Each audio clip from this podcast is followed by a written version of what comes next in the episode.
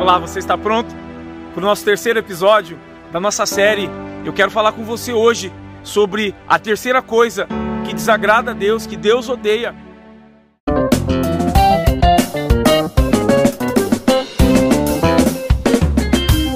Além da língua mentirosa, falamos do olhar altivo, agora nós vamos falar daquele que derrama sangue inocente ou mãos que derramam sangue inocente.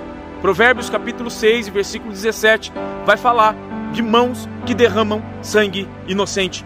Quando nós falamos de mãos que derramam sangue inocente, nós logo pensamos no primeiro caso de homicídio da Bíblia, que diz que o seu irmão Caim matou Abel. Então nós percebemos que é, esse tipo de assassinato físico, a morte física, é o que está mais patente, é algo muito importante se falar. Porém, há mortes que há assassinatos e há homicídios que ocorrem dia a dia no nosso meio, que nós percebemos que não são morte física, porém que matam a alma, que matam a pessoa por dentro, que é, criam traumas e feridas tão grandes na alma de pessoas que talvez sejam incuráveis. Nós percebemos que muitos homens, que muitos maridos, que muitos pais é, são uma bênção dentro da igreja. Dentro da igreja são as pessoas mais é, tranquilas, as pessoas mais mansas, humildes, tranquilas, mas dentro dos seus lares são extremamente violentos, são, são agressivos, é, não somente é, com brutalidades físicas, mas com palavras, agressões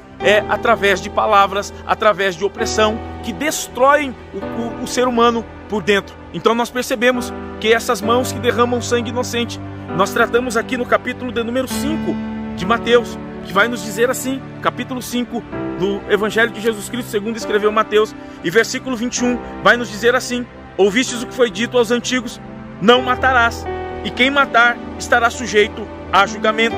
Eu, porém, Jesus dizendo: Eu, porém, vos digo que todo aquele que sem motivo se irar contra o seu irmão estará sujeito a julgamento. E quem proferir um insulto ao seu irmão estará sujeito a julgamento do tribunal. E quem lhe chamar tolo ou louco estará sujeito ao inferno de fogo.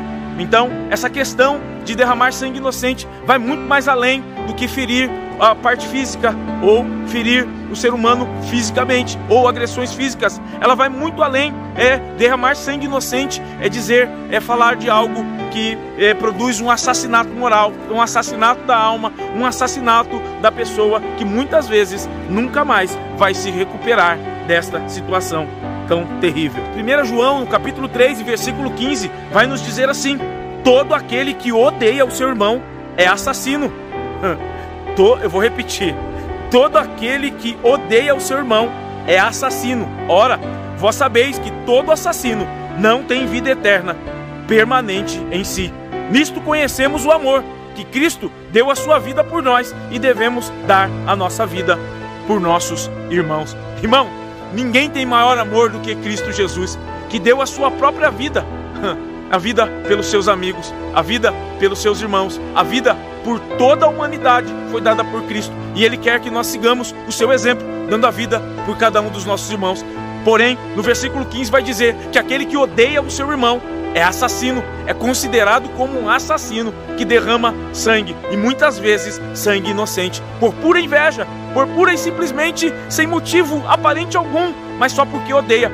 Perceba que Pilatos simplesmente ele vai lavar as mãos, como um ato que está descrito em Deuteronômio capítulo 21, primeira parte ali do capítulo 21 de Deuteronômio, vai falar acerca dessa lei, que quando não se sabe de quem é a responsabilidade, de quem é a culpa pela morte de algum inocente ou de qualquer ser humano, eles é, simplesmente pegavam o morto, mediam a distância entre as cidades que estavam ao redor daquele morto que é, ninguém sabia quem teria cometido tal ato, tal delito. Então, a cidade que estivesse mais próxima era escolhido para de lá tomarem ah, uma novilha virgem que nunca havia carregado jugo, ah, nunca havia sido colocado em trabalho pesado, uma novilha virgem e trouxesse para que fosse sacrificada, ou seja, um animal inocente seria sacrificado no lugar da, do responsável ou do possível responsável que ninguém sabia quem era. Então nós vemos essa novilha tipificando a Cristo Jesus, é, que tomou as nossas culpas, que tomou os nossos pecados, para que em si é, todos os seres humanos fossem inocentados Mas além desse ato de sacrificar a novilha, era necessário que todos os sacerdotes é, de, é, lavassem as suas mãos sobre o sangue inocente daquele animal ali em Deuteronômio 21, versículo 6, 7, 8 e 9, vai descrever esse assunto. Então nós percebemos que quando eles lavam a mão, é, eles estão dizendo assim: olha, não impute sobre nós a culpa sobre esse assassinato ou a culpa sobre a morte deste inocente. Era exatamente isso que Pilatos estava fazendo no ato de lavar as mãos. Então nós percebemos que muitos vão lavar as suas mãos acerca das suas culpas, acerca das suas responsabilidades, acerca do ódio que sente do irmão, acerca do insulto e muitas vezes de homicídios que estão sendo cometidos em almas de pessoas com as suas e com as minhas palavras. Muitas vezes aquilo que eu digo tem assassinado, tem gerado homicídio até mesmo dentro da igreja ou fora dela, ou até dentro do meu lar, através da vida dos meus filhos ou na vida da minha esposa. Então, é tempo de recobrarmos a consciência e entendermos que o que Deus quer de nós é que nós venhamos não lavar as mãos e imputar a responsabilidade sobre outro, é dizer assim: não, a culpa e a responsabilidade pela morte desse é minha, inteiramente minha. Mas então o que fazer? Pagar pela consequência desse erro? Não, é colocar diante de Deus essa questão, é se retratar como irmão, é se, é se responsabilizar pelos seus atos e pelas suas atitudes. E eu tenho certeza que Deus, Ele, na sua soberana é, misericórdia, amor e perdão, Ele vai liberar o amor, Ele vai trabalhar, Ele vai transformar essa situação para que nós possamos sermos livres da culpa, porque na verdade Jesus já tomou a nossa culpa. Então nós percebemos que aqueles que derramam sangue inocente não é somente aqueles que matam fisicamente alguém, mas aqueles que falam mal do seu irmão, aqueles que odeiam o seu irmão, aqueles que odeiam são considerados como assassinos. Essa é a palavra que eu tenho para mim e para a tua vida no dia de hoje, nesse terceiro episódio. Fique comigo, né? nós iremos para o quarto episódio e nós vamos falar de algo interessante, mas eu quero deixar aqui a questão: você se considera um assassino? Você se considera alguém que derrama com as suas próprias mãos sangue inocente? Quando eu digo mãos, eu estou dizendo, você com as suas palavras tem assassinado alguém?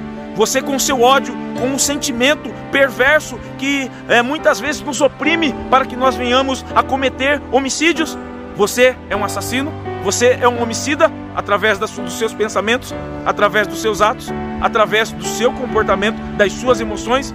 Pense nisso. Na, na próxima, no próximo episódio, nós estaremos juntos para falar da quarta coisa que Deus odeia. Deus te abençoe.